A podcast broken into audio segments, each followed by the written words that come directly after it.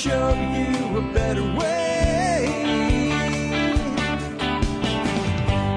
You don't have to be another face in the crowd. Hi, folks. This is Jack Spirko with another edition of the Survival Podcast. As always, one man's view of the changing world, the changing times, and the things that we can all do to live a better life if times get tough or even if they don't. Coming to you once again from Hot Springs Village, Arkansas, high atop the Highway 7 Ridge Line from TSPN, the Survival Podcast Network headquarters. Today is September 26, 2011. It's a Monday and we are rocking on with the year. Do you understand, folks? Do you understand? That uh, we will soon be up to October 1st. And there's a couple things I want to point out about October 1st. One, it's the final quarter of the year beginning. We've given up 75% of the year when we hit that day. Two, I will be outside looking to put an arrow in a deer because it's the first day of archery season here. Uh, those are two big things. But the bigger thing, I guess, for you guys, uh, unless you're bow hunters like me, and a lot of states start their bow season October 1, is that we are almost done with this year. Uh, the vaulted year of 2012 and the Mayan apocalypse or whatever the nut jobs think is going to happen is upon us. But the big thing is time is marching on. I've said for a long time uh, that we are all on what I call a sliding scale. We're even we're either moving toward greater independence, freedom, and liberty, self-sufficiency, and self-reliance in our lives, or we're moving toward less. We're not we cannot be static. It's a rule from business. Businesses are either growing or declining. They never stay level for long because as soon as you stay level for any length of time in any kind of competitive market, your competition begins to take away your market share. You have to be growing at least a little bit. And just a tiny bit is enough to grow a massive business or massive freedom in your life. So I'd like you to think about that today as we talk about some of the really great stuff that came in uh, while I was gone uh, up to uh, Denver because we're doing a listener feedback show. These are all emails sent to, to me at jack at the survivalpodcast.com with something like article for Jack, video for Jack, uh, comment for Jack, question for Jack in the subject line. And we have some great ones today. And I just want you to think about this, this movement of time forward in all of your projects that you're putting off, whether it's putting a garden in or a greenhouse in or upping your food storage or starting that own blog or business or whatever it is. Time's moving whether you're moving or not, folks. I want to do that for a wake up call. I also want to tell you, man, I am excited about uh, TSP and where we're going. I got some cool things to reveal to you today, little pieces, parts as we go on, and uh, coming into the next month, the full vision of where we're going and what we're going to be doing and how we're going to spend more time together, actually out, you know, in in the world, touching each other's hands, shaking each other's hands, and saying, "Nice to meet you." And I'm getting to meet more and more of you folks as we go forward, and some other really cool things that are coming. Um, I mean, I've just had a couple things happen this week weekend that I'm like, wow. I mean, I really am blown away. I'll share that with you in a minute. Let's go ahead and take care of our sponsors, though. They do a lot to help take care of you. Sponsor of the day number one today is Backyard Food Production. One of my favorite people in the world, Marjory Wildcraft down there south of Austin.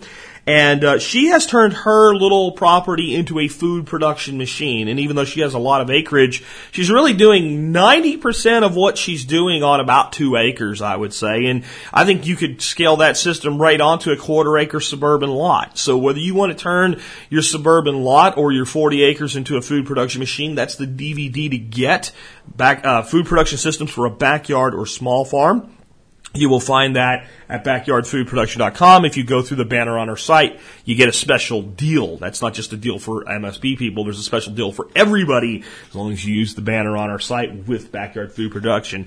Next up today, Fortress Self Defense, Fortress Defense Consultants. Um, Frank Sharp's been on the show quite a bit. We're going to have him on again uh, not too long from now, and uh, he's got a lot of people that took him up on his offer to go to the training they put together recently. Frank's an awesome guy, and I think that there's a lot of people doing firearms training. And I think there's a lot of people doing it right. And I think there's a lot of people doing it not quite so right. I think the big thing that's missing in a lot of training is realism and a sense of how will you perform under pressure. And I think another thing that's missing from a lot of places is, well, how do you handle injury? How do you handle wounds? I mean, if there's a gunfight, somebody's going to be hurt. And I know that sometimes it's easy to say, well, if the bad guy's hurt, it's the bad guy's problem. When the EMTs get there, the EMTs get there. But, uh, what about the bad guy that you've taken out that hit three people with his, uh, his spray of gunfire before, uh, you were able to respond? Uh, what if it's you, even though you were able to respond, that are wounded? What if uh, you know anything happens uh, that that causes injury to an innocent? And honestly, even the bad guy, if uh, as long as he's completely incapacitated, we should try to keep him from dying. Um, is that in the training that you've taken? If not, check out Frank Sharp. Remember, even though he's in Illinois, if you put together a group, I'm saying like a half a dozen people, folks, and get in touch with him and say, this is exactly what we want. They'll custom uh, tailor a program for you. They'll come to your city and they'll do training with you. How cool is that? I don't know a lot of people that'll do that, so check out Frank's site, Fortress Defense Consultants today. Next up, connect with me, Facebook, YouTube, Twitter, the forum. Check out the gear shop. Last but not least, do consider joining the Members Support Brigade. If you do that, you support the show at what? 20 cents an episode. And if you're active duty or prior service, military, uh, police, uh, law enforcement officer, Peace Corps, uh, firefighter, right? If you've done something that you think is national service level, let me know. I'll give you our national service discount. With that, let's go ahead and get into the main topic of today's show. Um, First thing I want to do is I want to tell you about an event that I'm going to be at uh, next year in the spring. I was contacted by uh, Paul Wheaton about an event featuring Sepp Holzer, who is, uh, you know, up there with Bill Mollison uh, and Geoff Lawton, uh, with people that I look at as kind of my mentors vicariously through uh, through video and through written word as to how I've approached permaculture. And I think it's those three people that had the biggest influence on what I've talked about on the show, what I've talked to the audience. Well, Sepp Holzer is coming to America. Um, next spring, May 7th through 13th, 2012, to Dayton, Montana at a place called placeofgathering.com. And the schedule with Sepp is for seven days, beginning on May 7th, ending on May 13th. He's going to talk about the following things restoring and building wetlands, pond building and aquaculture, mushrooms, how to read nature, permaculture economics, and food and meat preservation. Um, this is really cool. It's not cheap. It's uh, but it's also you know kind of a uh, a limited thing and it's a seven day course, 975 bucks. I bought a ticket. I'm going to be there. I'd love to see as many TS people there as well. Right now, they are only opening it to 45 people. Again, this is in Dayton, Montana. It's due north, I would say about 40 minutes to 45 minutes from Missoula uh, or thereabouts. Again, uh, I will put a link in today's show notes so you can meet with me there. So that's one meeting. I promise you, I'd, I'd give you the details on it. Uh, that's coming next year. Again, there's plenty of time to plan for this, and I think that 975 bucks is no small chunk of change, but to uh, to actually spend seven days learning from Sepp Holzer, I find it to be a freaking bargain. Uh, so again, placeofgathering.com is people running this event. I'll put a link directly to this and to a discussion on Paul Wheaton's forum. So that's one thing I think is really cool. Uh, the next thing is, as I've been doing these uh, self-reliance expos, I'm doing another one in a couple weeks in Salt Lake. Hope to see a lot of you guys there. I actually started thinking that it really makes more sense for me instead of doing uh, these big events with eight, nine thousand, ten thousand people at them, and uh, 500 of my listeners trying to get to me, and only being able to spend so much time with you guys to do multi-day events just for Survival Podcast. So um, I started looking for some different places. We're thinking about doing one at the Estes Park YMCA in the summer next year. Uh, that would be flying into Denver, and we're going to look into that. We're not not confirmed yet, but I've also wanted something that would be suitable for doing events here. Well, I've got an opportunity that's going to be made available first to MSB members. Um, not to come. That's that's everybody's going to be allowed to come. It's going to be a limited number whenever we do any of these events, just because we only have facilities that are so large. But I've been wanting to kind of have a piece of ground and maybe an area that would work. Um, I'll tell you this: if you are at all interested in buying land, and this is not confirmed yet, I've got to go out there and look at this place. But I found a hell of an opportunity that just fell into my lap this weekend, right when I was kicking this around, uh, for people to pick up two and a half, three and a half acres. And I'm just going to say kind of the general area, let's say uh, northeast Oklahoma, northwest Arkansas, uh, southeast Missouri, uh, that area in the Ozarks there. If you have any interest at all in acquiring land at a steal for a price in a community that may end up being surrounded by other people from the show and preppers, um, and this is not a compound thing, this is just it's kind of a organized, structural, existing community with some opportunity in it. Um, join the MSB because I'm going to try to get out to see this place this Saturday. And if it checks out, I'm going to pick up a lot and it's going to allow us to do events beyond just the people that own land out there. Let's just put it that way. Common areas and things like that. This is not confirmed. If you join the MSB for this opportunity and then you see it and you don't like it and you want your money back, I'll give you your freaking money back. If you're going to want to buy property in Washington State or Florida or something like that, don't do this. This is going to be one limited opportunity on a first come, first served basis for about 30 people. Just saying.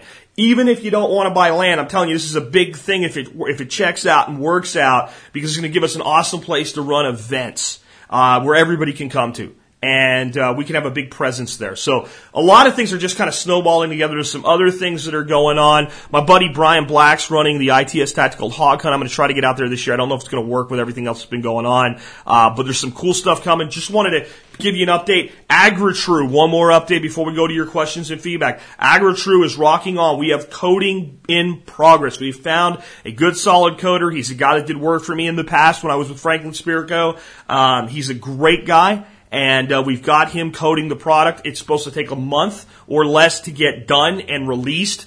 So I, I, I know I've not said a lot about AgriTrue, but I want to get the product out there. I want the QR code API working. I want people to be able to go and certify themselves, print out their certificates, set up their profile, start sharing their profile. I want to make it functional before I just talk a whole bunch about something while you guys are waiting for it. So that's being coded, and uh, we actually are forming the corporation right now uh, with three partners, and uh, it's going to be awesome. All right. So with that, let's go ahead and get into your feedback. If you're not familiar with AgriTrue and you're like a new listener, hey, go check out agritrue.com, A-G-R-I-T-R-U-E dot com, and you can find out all you want to know about AgriTrue and where it's going. All right. With that, let's get into those topics you have for today. Um, the first one came to me from a guy named Glenn, and Glenn says, precious metals accumulate now or wait. Hi Jack, what are your thoughts on precious metals right now? I've been accumulating both gold and silver for a while now. I'm struggling with regard to how to view the current U.S. economic situation, the European economic situation, what it means for the price of PMs. It appears a good time to buy, but will prices he- be heading lower in the future? The volatility of financial markets now is making me insane. This actually came in uh, on the 26th, which is today, so it's a brand new question. And if you had asked me this question two weeks ago, I would have said wait. Um, now I'm saying uh, a cautiously optimal buy time. Uh, you've seen gold and silver both have major retractions. Um, someone told you, especially with gold, a major retraction was coming uh, in this latter part of the year, and now it's finally here. Is it over yet? Will it contract further before it hits a floor and goes back up? It, the, the contraction's too too recent. I can't look at the technical analysis side of things and see a floor yet. Uh, I am not a soothsayer or future, uh, you know, predictor uh, the way that I think some financial people claim to be. And remember, I'm not a financial advisor, so this is in no way financial advice. You need to make your own decisions. This is my personal opinion. I believe gold and silver were fairly valued at their current highs. I believe that they're going to have to go higher as the currency devalues. I also believe both of them, unless you are a day trader type mentality, are a very long term play. This is a long term assurance pro, uh, policy that you're taking out. Notice I said assurance versus insurance. It's an assurance that your life in the future will be at least as good as your life today. That's how I view gold and silver. I talked about some of the gotchas last week with a question on that. So it's not going to make you rich if we go to hyperinflation. It really isn't. It's going to assure your current status as best you can. So that's how we have to look at it. But this retraction is in direct proportion to market stability.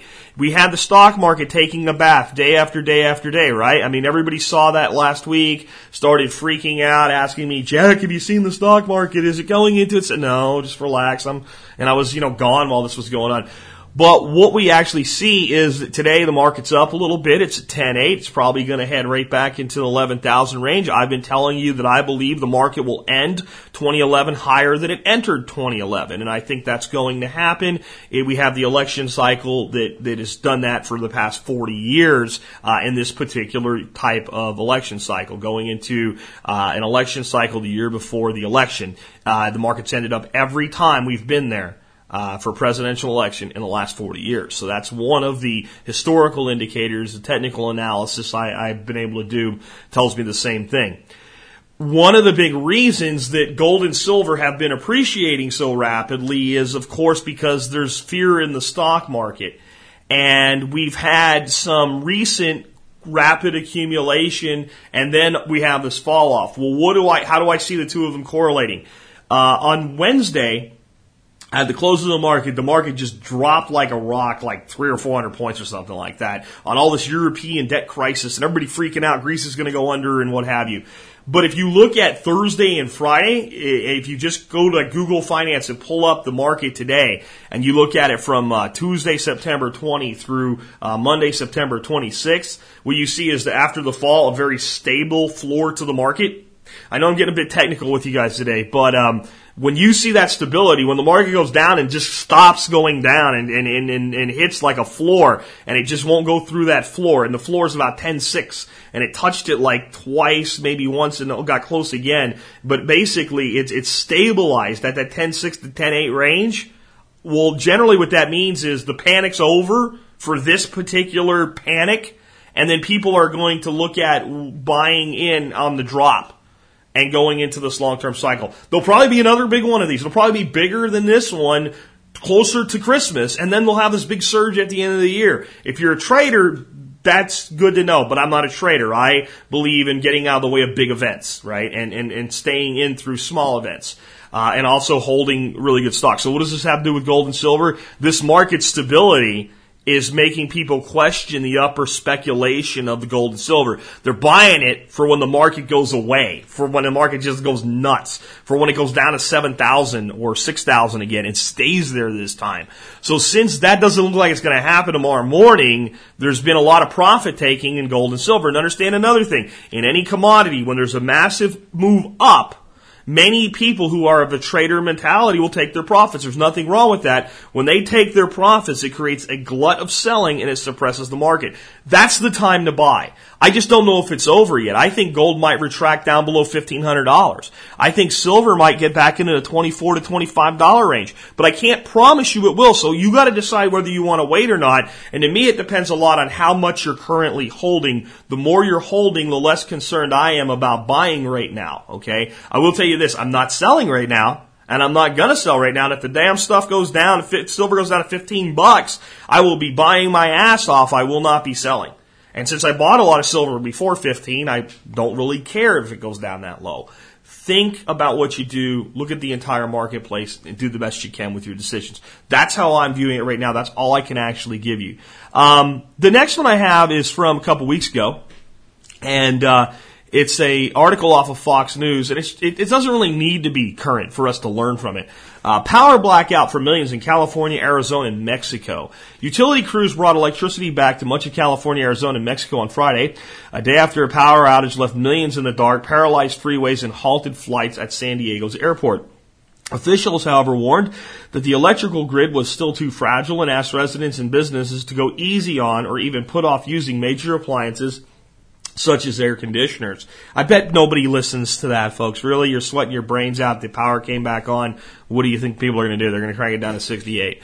Uh, quote, conservation will really help reduce the strain, end quote, said Stephen McCorkle at the California Independent Systems Operator, uh, which manages the power grid. Electricity came back at San Diego early Friday, signaling that the blackout was essentially over because most people affected were in the neighbor's eighth largest city or in the nation's eighth largest city. City schools, state universities, community colleges in the area remained shuttered. Beaches were closed because the outage caused 3.2 million gallon sewage spill. They closed the beach because the power went out because the sewage spilled into the beach.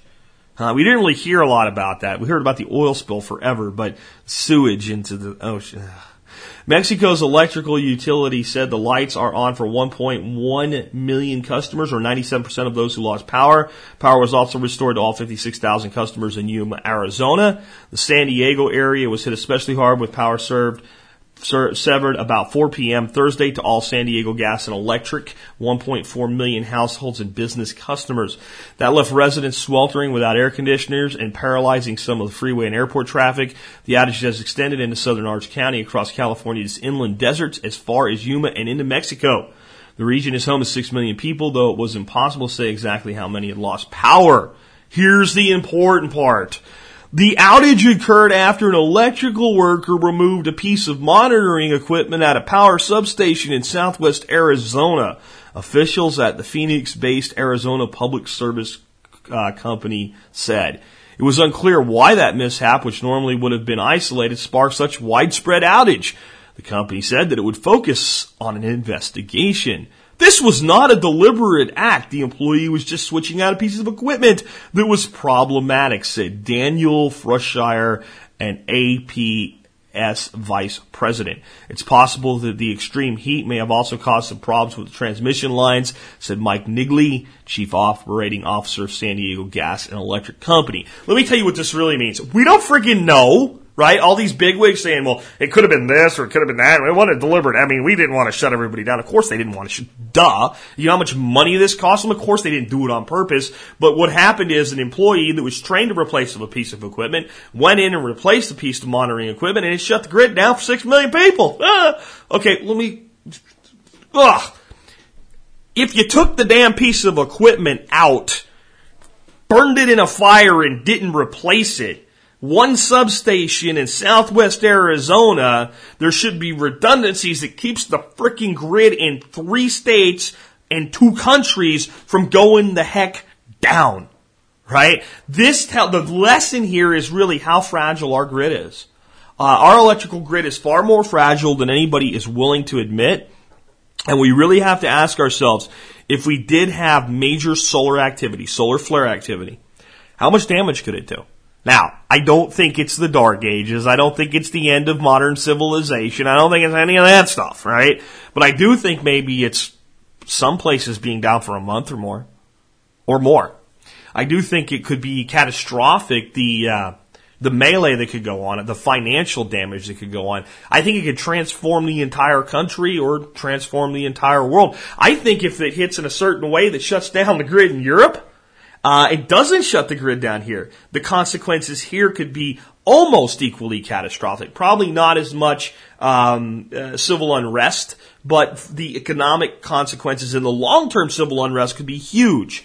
Um, we've seen this before. I personally walked through New York City during uh, the blackout of uh, 2002, I think was the year, uh, when they had the little incident, whoops, up there by Niagara Falls and shut down half of the northeastern United States. Um, this stuff happens. And coming back in a day, uh, everybody makes like this is a big deal. Being down for a day, not a big deal unless you um, are a person that can't survive the heat or the cold, um, come on, man, we can go, if we have basic preparedness, going a day without power should not be that traumatic for anybody.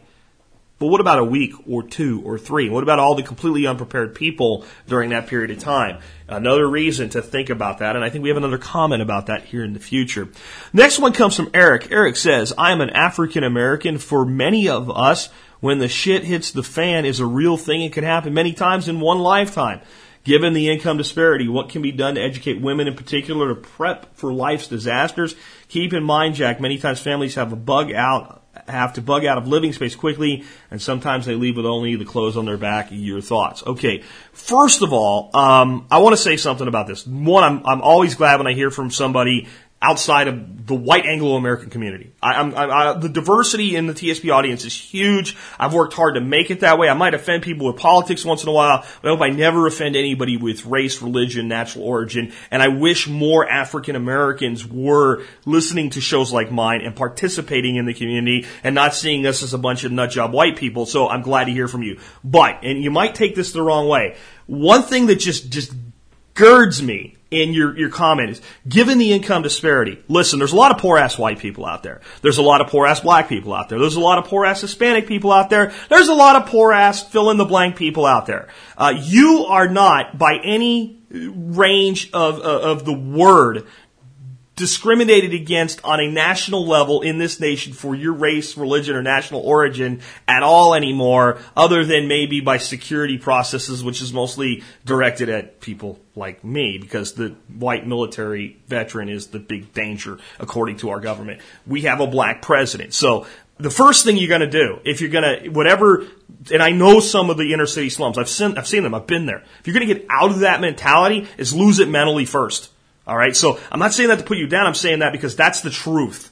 And anybody, I don't care what your color, race, national origin is. If you're living in a slum, if you're living in a ghetto, if you're living uh, in a barrio, if you're living in any kind of just dump, and you feel like there's no way you can get out of this income trap, the first place you have to change is your head. And if you don't change your head, you're not going to get out. So that's number one. Um, the next thing, you talk about people having to leave with only the clothes on their back. That should never happen. Everybody, no matter how broke ass you are, can put together a 72 hour kit. All right. It's three days worth of canned food or, or, you know, instant food. It doesn't have to be expensive MREs. It's a cheap ass knapsack you can get at Goodwill, uh, for a dollar. It's a change of clothes. It's a change of socks. It's a documentation of where you're going to go. Uh, it's, it's all the things I've already talked about. So that's the first thing. Um, your question kind of bugs me because of the way we have this, given the income, income disparity, what can be done to educate women in particular to prep for life's disasters? Okay, um, this is what can be done in particular. Be honest with people. So, stop, you know, we, we can't bullshit people and we can't bullshit ourselves. We've got to accept the fact the first step toward preparedness is the acceptance that disasters can occur and that we need to be prepared for them and we need to be responsible for ourselves. And I believe, and not, I'm not going to say at all this is the, the African American community. I believe the impoverished community, the poor community, of which there are many colors and stripes, has been conditioned by government to believe that government will fix your problem and when there is a problem, turn to government for it. That is why people in the poverty class, not the racial class, but the poverty class as a whole, are so hammered by disasters today when actually what I want you to understand, which is the most important thing you can get out of this, is I would say 60 years ago and more, the poor were the least affected by disasters. The poor were the most prepared. The poor dealt with shit. The poor fed themselves. The poor worked their asses off. The poor figured out how to do without because they didn't have the government titty to, to, to, to nurse from. So when there was a disaster, the poor people did great and the rich people did terrible. Today we've completely reversed that. But you know what? The rich people aren't really doing that good. It's that the poor people do that bad during a disaster. So number one, individual responsibility, personal freaking responsibility. Number two, that means you can't blame anybody else for your problems. I don't care even when somebody is at fault personally, directly for your problems, unless they're still causing the problem and you need to prevent it. You need to stop it. You need to defend yourself against it. It doesn't matter that someone else did it. You have to fix it. Number three, make a plan. Number four, improve your life now. All right. That's, I don't care who you are. I'm going to give, I'm equal opportunity. I'm going to give everybody the same advice, whether you're rich or poor, black or white, green or pink. That's the formula. Personal responsibility, individual liberty, self-sufficiency, self-reliance, and do for yourself. And have pride in who and what you are. That's how we get to a nation of ants. All right. Um, so hopefully I didn't offend the, the writer there or anybody else out there. It's not my intention to. It's my intention instead of worrying about the fact that somebody is a different race to tell you it doesn't matter what race you are. I don't care what race you are. You want equal opportunity, you get it from me. You get the same advice. I'm just as tough on anybody, no matter who you are. And I'll tell you that it's always on you. If you want to, I'll tell you what, one thing I have seen, um, in, in black females is a very big sense of pride. If we can just get them to direct that pride into themselves, then I think they're some of the strongest people you'll ever meet. The problem is when they're fed welfare foods and made overweight to the point where they get type 2 diabetes at a greater number than any, any other group of people in the United States today, they lose that pride. Reinstill the pride, stop eating the Twinkies, get out and build your life. And if you're somewhere you don't want to be, get out now.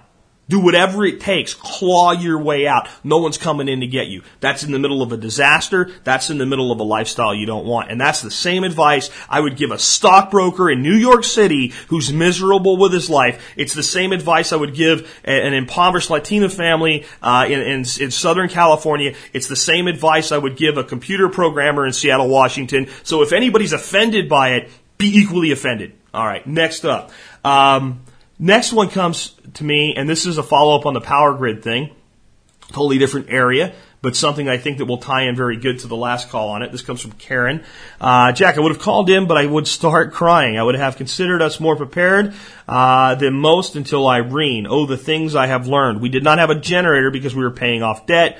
Needless to say, that was a big, huge mistake. Let me explain. During Irene, we received 13 plus inches of rain in 24 hours here in the Hudson Valley.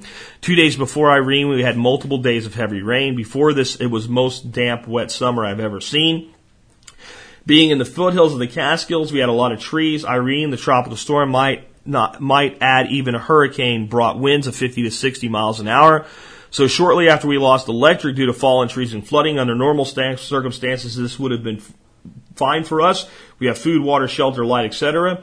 When you have a septic system, you have a septic pump, and when the, when the pump stops working, everything is saturated. You guessed it, into the house it came. Yuck. That is that thank the Lord, it came in uh, through our utility sink. My husband, being a thinking man, after several bucket brigades, came up with using a siphon, uh, using a siphon all of my garden hoses. Now I won't be using them again.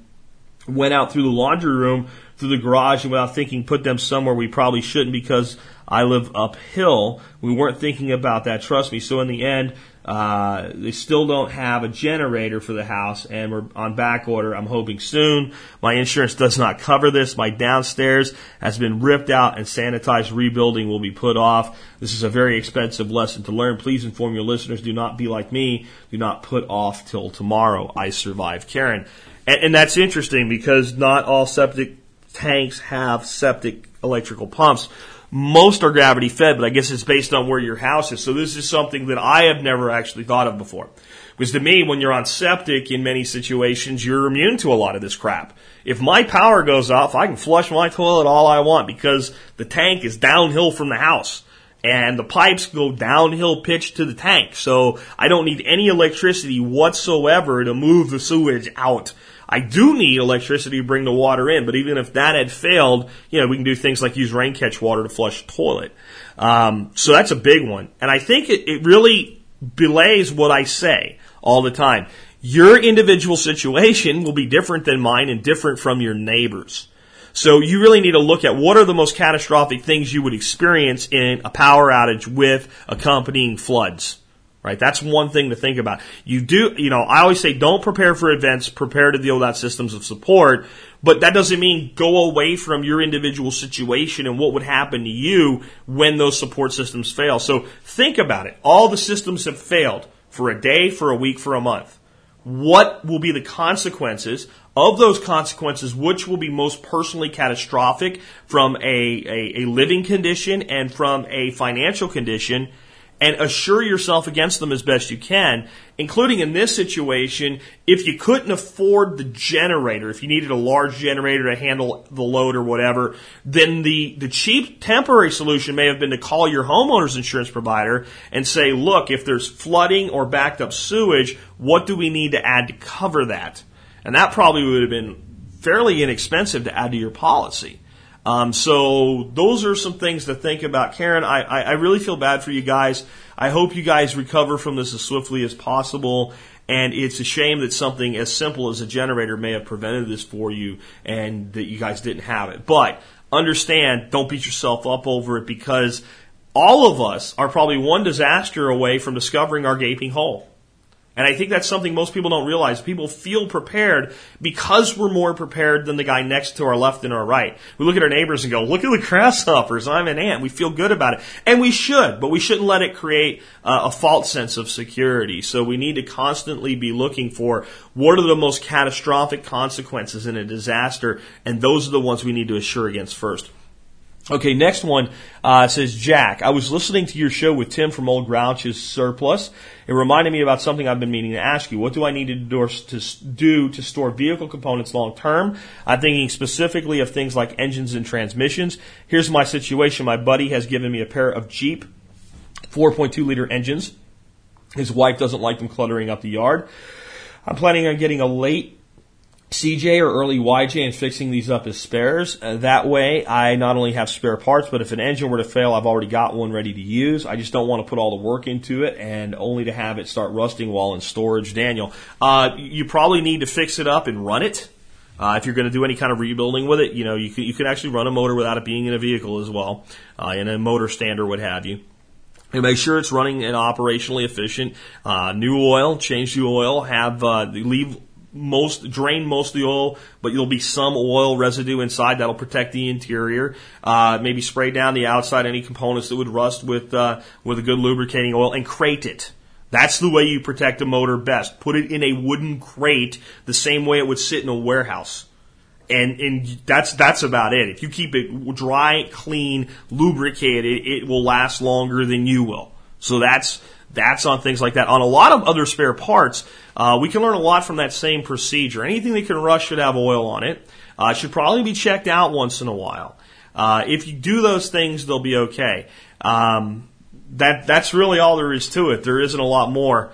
Um, it's not something I've actually done a lot of, but we used to keep a lot of uh, you know spare motors, spare transmissions, and things like that around when I was in the army, and we always kept them crated, and they were always lubricated. And those two things, uh, we never pulled one out of a box and had a problem with it. Some of them had been sitting around for a long time. Uh, a little quick story analogy here, um, going back a few years. I was in the army uh, in Panama when we had a uh, a deuce and a half that had I don't remember exactly what happened to it, but basically the hood was just in it, wasn't worth repairing. And there was a back order on hoods for deuce and a half, which I didn't understand, but we were going to end up waiting a few weeks. And Motorsite said, "Hey, Spirko, grab another guy and tool on down to this cannibalization point that I'd never heard of before, and uh, see if you can find a hood for a deuce and a half down there, and just take it and bring it back up. You're signed for it; they'll give it to you." And I said, "What the hell's a cannibalization point?" He says, "Military junkyard." So he told me where it was, and I got another guy, and we drove down there. And come to find, there were not any, probably because there was a back order at the time, there weren't any deuce and a halves that looked like modern deuce and a halves. There was one, though, that you could still see the imprint of a white star on it. I'm talking Korea War era. Uh, and my buddy's like, it'll fit. I can tell by looking at it. I'm like, just doesn't seem right to me, but we took it and it fit perfectly. Um, so, like I'm saying, some of those parts that have simply sitting in crates lubricated uh, for the military have been there for decades. All right, uh, that was 1991, I guess, that that happened. Uh, so you know, even at that point, you're looking at that part was probably 30 years old. So I guarantee you there's motors and starters and things like that that have been sitting around that long as well. Uh, and as long as they're done that way, uh, they'll will be just fine for you. Uh, next up, Tom uh, sent me something. I'm not really going to talk about a great deal. I'm just going to tell you, you probably want to go by the forum today and check this out. He did a swale wetland project uh, where he had an existing pond and he built a wetland behind it to allow it to overflow. And then th- as it overflowed past the wetland, it went into a swale that went along a fence to grow some other food. I thought it was a really cool project, small scale. I mean, we always think of swales as growing trees, and they really are designed to grow. Swaling systems primarily are tree growing systems, right? That's how permaculture intends them to be used. But if something works on a big scale, as long as we do it with proper proportions, it often works on a small scale. So I think this is a cool project to look at. And a lot of times when I'm talking about things like swaling, you may be wondering, well, how the hell do I pull this off? Uh, in my little backyard. I think this will give you some good ideas for it. And uh, so I wanted to share that one with you. Again, just go by the show notes today, uh, and you'll be able to get a link off to see that. Another quick bit of kind of follow up stuff from you know activity on the site. Uh, last week I had a question about Zippos and drying out for EDC, and we had a lot of really great suggestions on that um, that came into the show notes. I wanted to share a few of those with you here today. For those that want to carry a lighter beyond you know the Bic butane, uh, what can you do? A lot of people suggested something called a peanut lighter, and it's designed to go on a keychain, and it's small, and it works like a Zippo and uh, it seals up really cool, and uh, it's like a little canister. Uh, and so I went on Amazon to see if I could find one to pick up off Amazon because I like to buy from Amazon because basically I get a little rebate for myself. And I found something I bought that's very, very similar in the way that it looks and, and, and operates, and it's called a True Utility Fire Stash Keyring Lighter by True Utility. Those both look really cool. Uh, so I'll put a link to the peanut lighter and the one that I bought in today's show notes. Another option that I found on my own independently is a Zippo fuel canister by Zippo. Uh, this is a little, looks like one of the little capsules we put on our key rings, like a key fob, And it don't it doesn't stop the problem with the Zippo um, running out of lighter fluid, uh, but what it does is carry enough lighter fluid to refill it once. So that should probably get you on until you get home. Another product I found is called the Permanent Match Lighter by Generic. It's also uh, a keyring lighter and uh, works really really well from the reviews I've read on it. Some people suggested that you carry your Zippo actually vacuum sealed.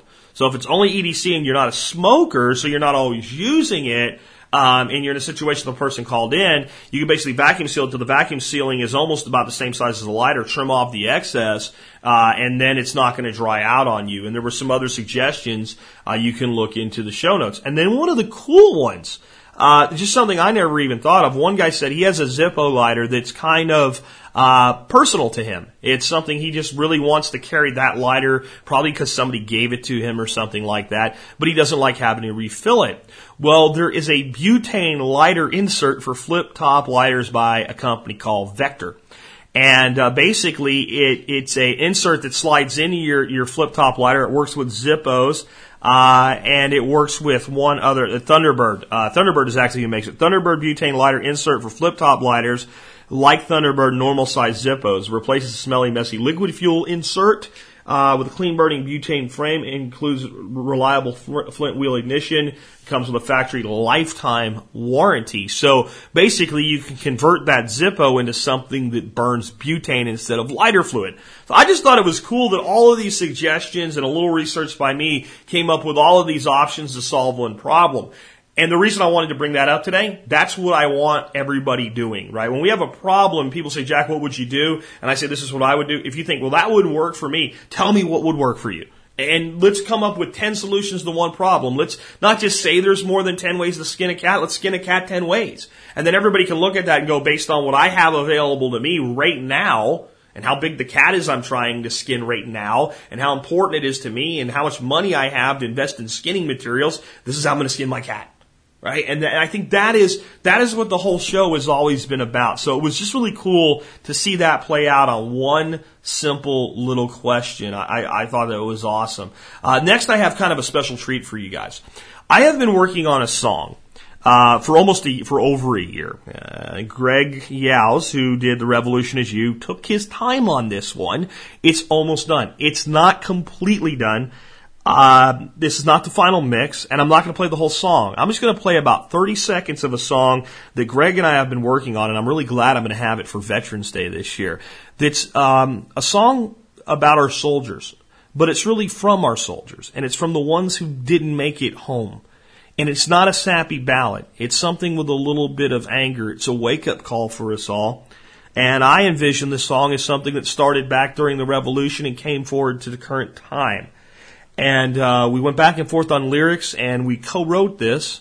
And right now, what I want to do is just play for you first verse of the song, and you'll have to wait for the rest of it in the final mix until I'm thinking sometime next week when Greg will put it out. Well,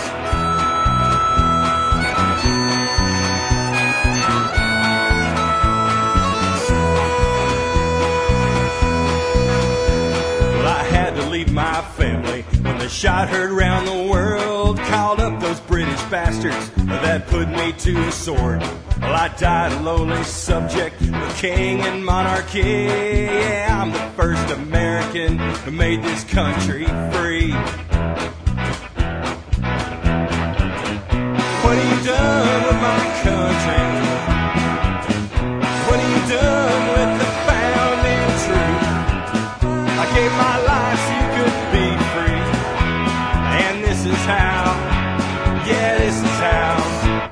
repay me.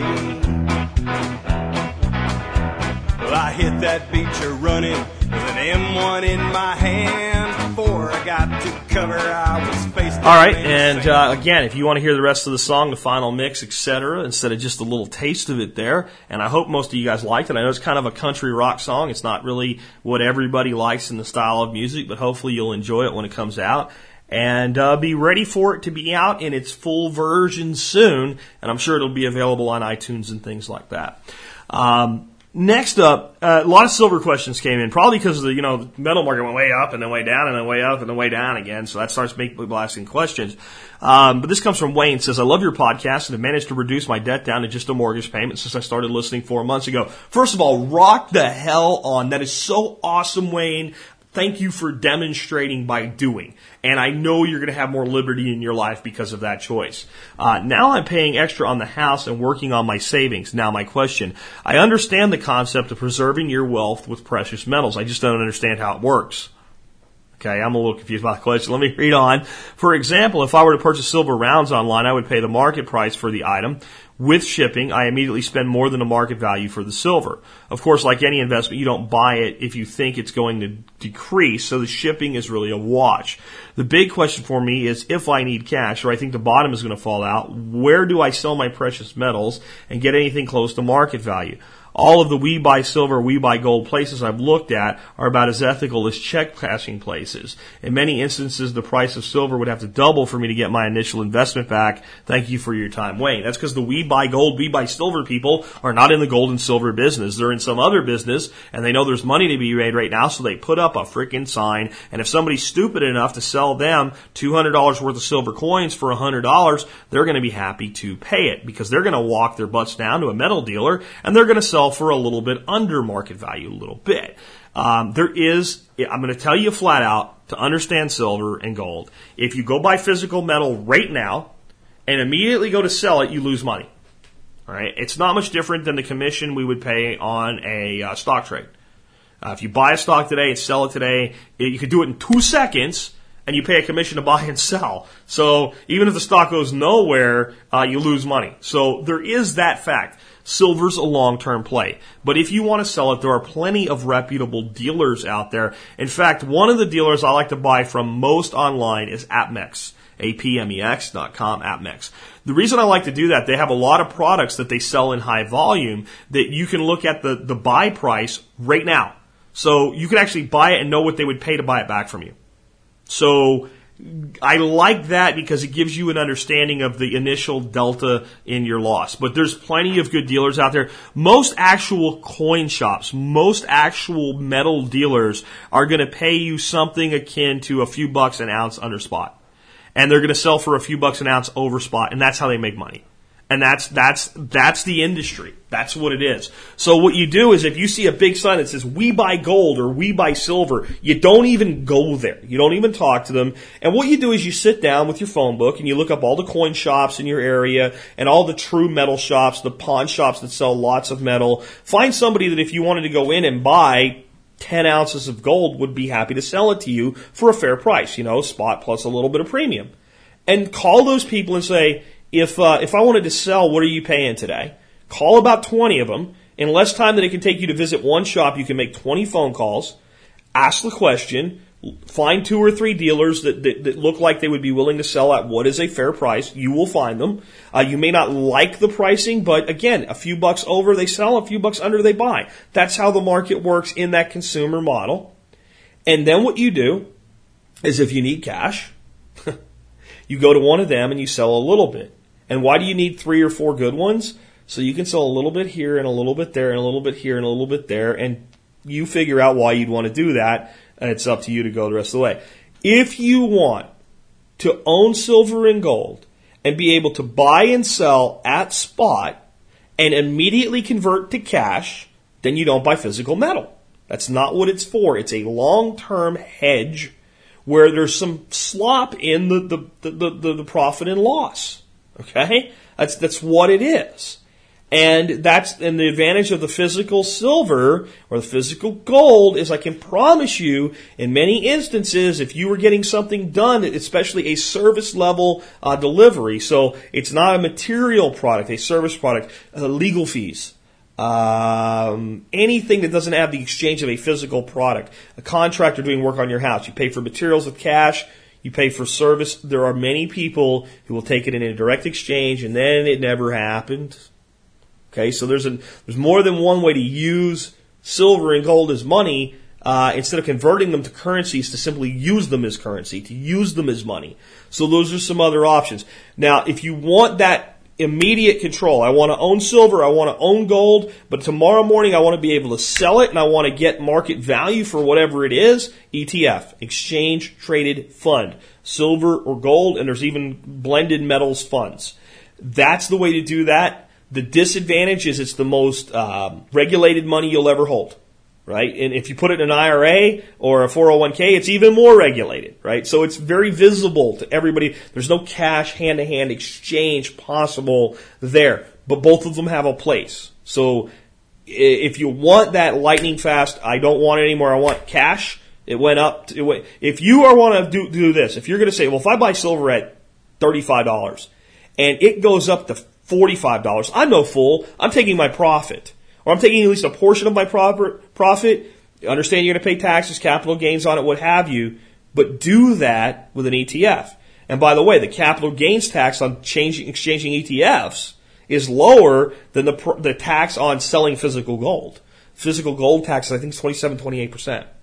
So just just be more diverse in your thinking. Uh, and maybe if you're worried about that, you put half of the money that you're going to put in silver and gold in a physical, and you put the other half in ETFs, right? And that way you get the best of both worlds. Okay, and last one today I got from a lot of people, and that's why I'm covering it. I really considered not even covering this. I don't think it, it, it really is something we should be spending a lot of time uh, worrying about. And this is the Wall Street protests that are going on. And they say there's a media black. There's no media blackout. I've I've seen plenty of media on this, at least to the level of what it is. Um, they continue. This protest has continued to go on. Day ten I'm on Democracy Now. There's a million sources for this, and Democracy Now is not your friend, folks. It's not. It's not. It's not about dem- democracy. Is not a republic right? A republic is a republic, and a democracy is not a republic. We can have democratic elements of a republic, uh, but a democracy is not what you're looking for. Let me read this to you. It's day 10 of the Occupy Wall Street campaign. On Saturday, more than 80 protesters were arrested as hundreds took part in yet another march to Wall Street.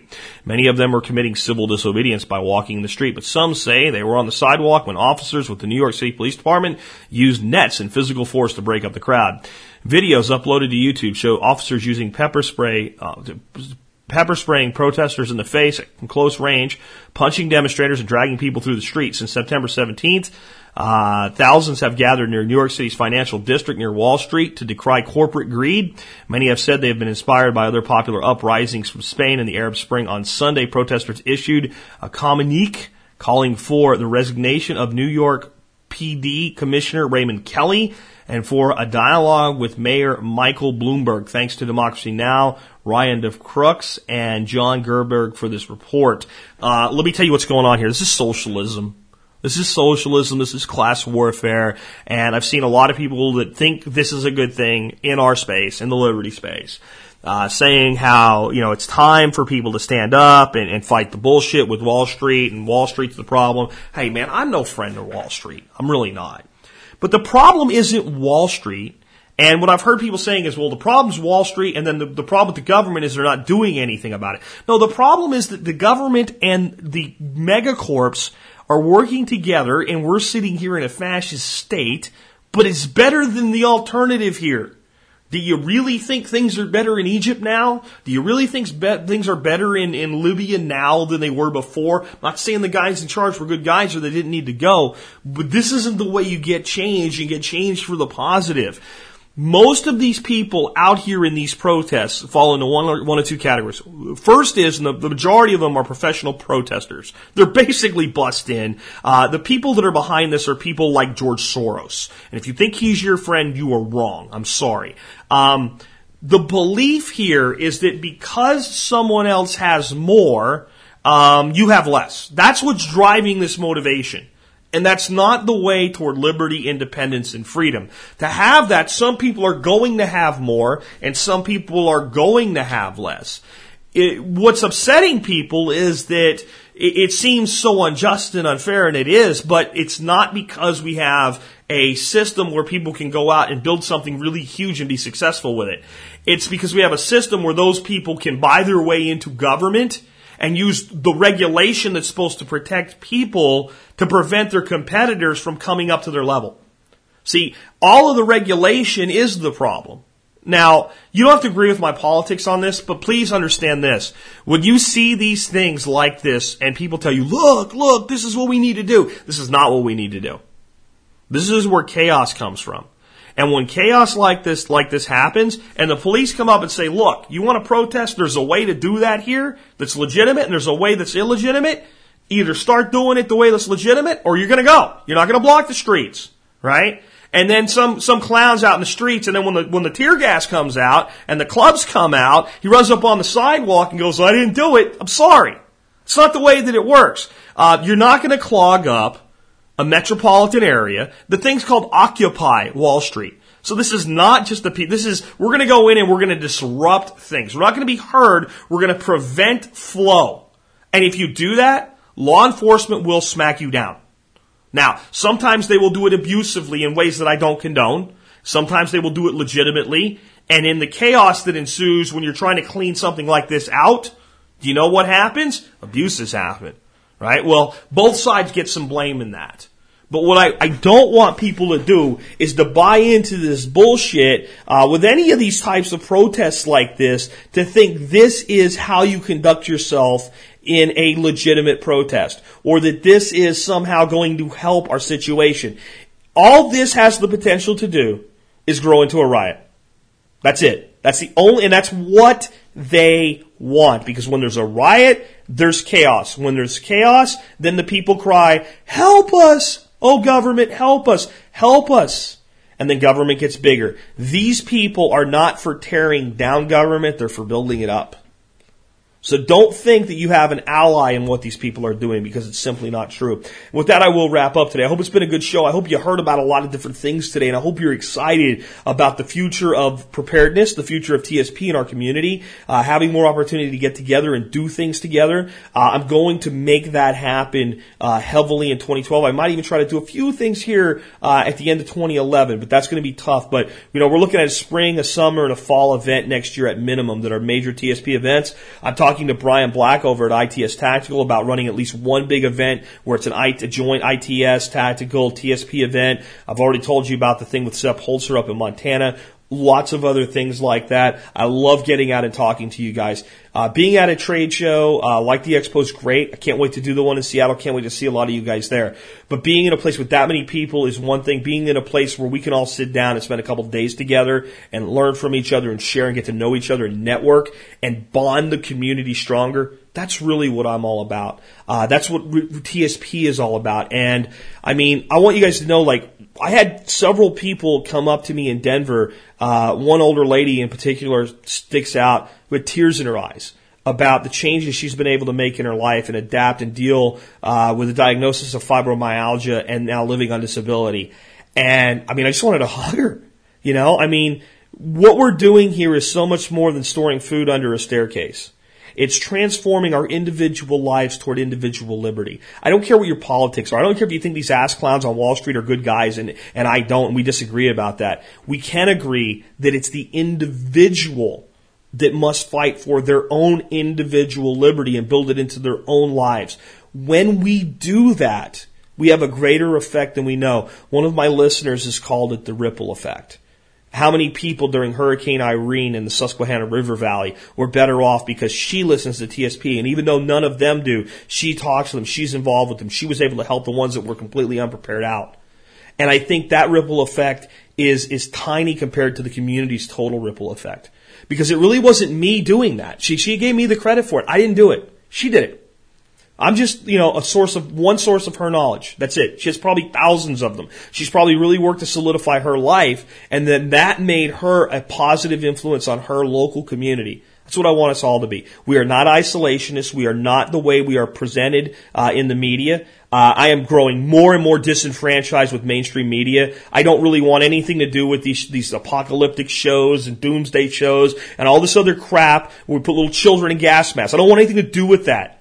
Because what I'm about is helping you build that better life no matter what happens. And I believe the time to do that is now. And tomorrow, if you'll say, is it the time to do that? I'll say yes. In a month, I'll say yes. And I'm going to be doing the same thing. I will be here helping people figure this out for themselves for decades. I'm not going away. And all of this crap that's out there in mainstream media, this flash in the pan around 2012, and there'll be other things that'll do it.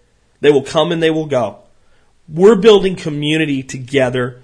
We are part of a legacy together. That's what TSP really is all about. That's what it's really all about to be a member of this community and the other great communities out there. There's great ones out there that have, you know, they have some listen to us from them and some don't and some that don't even know us. Frugal Squirrels, the, the, the, the boards over at Backwoods Home. I mean, there's, there's tons of them. Ron Hood's community, there's some crossover, but that, that's another community these groups, the folks that go to Dave's Pathfinder School and stuff like that, all of them together, as much diversity as there, it's the strength of America. You want to know why I'm such an optimist? People keep asking me, Jack, why are you so optimistic about our future when you know all the pain that's in store for us? Because I'm optimistic about us as individuals and the individuals that make up collective communities. And I know that we're stronger than anything they can throw at us. And I know we will always, always be here. Uh, after I'm gone, there will be other people here and we will keep fighting the good fight. We will never give up because it's in our DNA to be free, to be liberated, to be strong, to be individuals that have strength and individuality, but know that our greatest strength is when we bring those individuals together and form communities, whether they're local communities or we actually live next to each other and press palms and say hello and drink a beer on the back porch or virtual communities of 25,000 like the Survival Podcast, where we're all over the world with ripple effects. That's preparedness. That's self sufficiency. That's self reliance. The mainstream doesn't get it. They're not going to get it, and I really don't care. I'll reach more of you this way because we'll do it one on one 25,000 times a day. With that, this has been Jack Spirko with another edition of the Survival Podcast, helping you figure out how to live that better life if times get tough or even if they don't.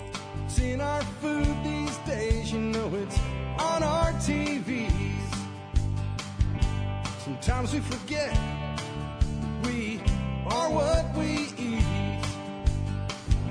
I don't know the answer.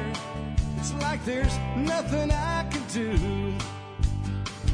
It's the price we pay, I guess, when we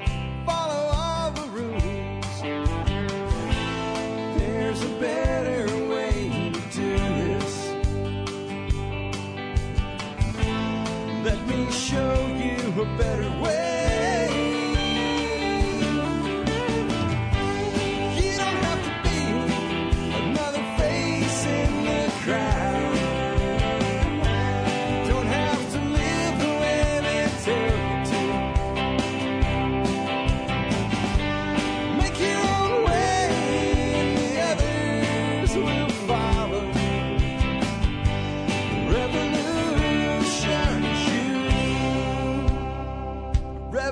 Nobody